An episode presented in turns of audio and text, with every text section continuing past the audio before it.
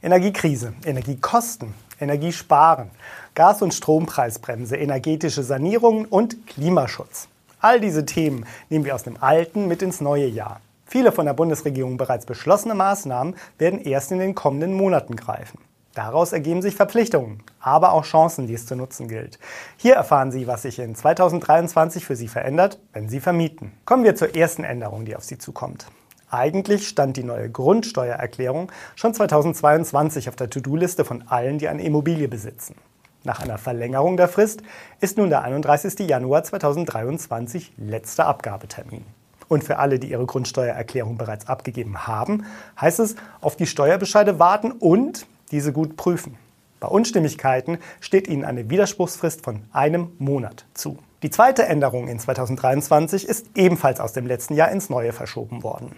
Die ursprünglich ab Juni 2022 geplante Aufteilung der CO2-Abgabe für fossile Heizenergien zwischen Mieter und Vermieterinnen tritt jetzt ab 1. Januar 2023 in Kraft. Nun übernehmen Sie als Vermieterin nach einem Stufenmodell einen Anteil an der Abgabe. Je besser der energetische Zustand Ihrer Mietimmobilie, desto geringer ist Ihr Anteil. Bei sehr niedrigem Kohlendioxidausstoß kann die Abgabe weiterhin komplett auf die MieterInnen umgelegt werden.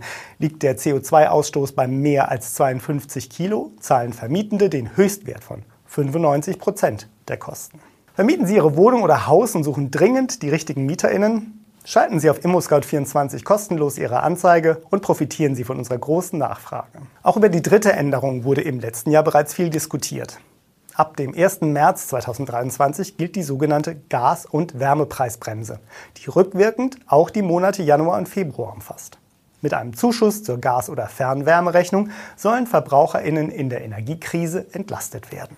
Für 80 Prozent des Gas- oder Wärmeverbrauchs ist der Preis bei 12 Cent für Gas bzw. 9,5 Cent für Fernwärme gedeckelt. Die Differenz zum tatsächlichen Preis übernimmt der Bund. Auch den darüber hinausgehenden Verbrauch bezahlen KundInnen wieder zum Marktpreis. Als VermieterInnen müssen sie die Entlastung im Rahmen der Nebenkostenabrechnung an die Mietparteien weitergeben.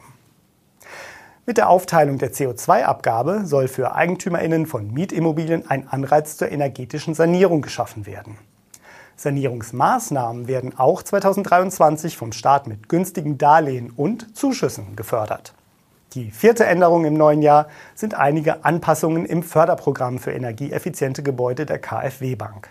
Dazu gehört unter anderem ein neuer Extra-Tilgungszuschuss von bis zu 15 Prozent für die sogenannte serielle Sanierung. Damit ist die Verwendung von vorgefertigten Bauteilen, beispielsweise für Dach oder Fassade, gemeint. Für die Sanierung eines Hauses in besonders schlechtem energetischem Zustand steigt der Tilgungszuschuss von 5 auf 10 Prozent. Die fünfte Änderung für VermieterInnen resultiert aus der am 1. Oktober 2022 in Kraft getretenen Verordnung zur Sicherung der Energieversorgung durch mittelfristige Maßnahmen.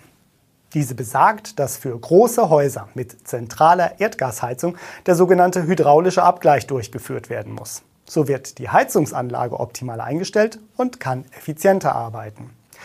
In Wohngebäuden mit mindestens 10 Wohneinheiten muss der hydraulische Abgleich bis spätestens 30. September 2023 vorgenommen werden. EigentümerInnen von Häusern mit mindestens 6 Wohneinheiten haben dafür noch bis zum 15. September 2024 Zeit. Kommen wir zur sechsten Änderung. Auch im Bereich Photovoltaik wird 2023 nicht nur gefordert, sondern auch gefördert. Mit dem Ende November 2022 verabschiedeten Jahressteuergesetz wurde die Ertragssteuer auf die Einnahmen aus kleinen Photovoltaikanlagen abgeschafft. Dies gilt sogar rückwirkend auch für das Jahr 2022. Anlagen auf Mehrfamilienhäusern fallen unter diese Regelung, wenn ihre Leistung maximal 15 Kilowattstunden pro Wohneinheit beträgt. Die siebte und letzte Änderung im neuen Jahr betrifft vor allem VermieterInnen in Baden-Württemberg und Berlin. Denn dort gilt ab 2023 eine Pflicht zur Installation von Solaranlagen zur Stromgewinnung. Nicht nur auf neu gebauten Wohngebäuden, sondern auch auf Bestandsgebäuden im Zuge einer grundlegenden Dachsanierung. In Berlin müssen im Altbau mindestens 30 Prozent der Nettodachfläche mit PV-Modulen ausgestattet werden. Ausnahmen gibt es bei ungünstiger Dachausrichtung oder bei unverhältnismäßigem Aufwand. Das sind erst einmal die wichtigsten Änderungen im Jahr 2023. Den Link zu diesem Beitrag finden Sie in den Beschreibungen. Wenn Ihnen unser Beitrag gefällt, schenken Sie uns einen Daumen hoch und abonnieren Sie uns.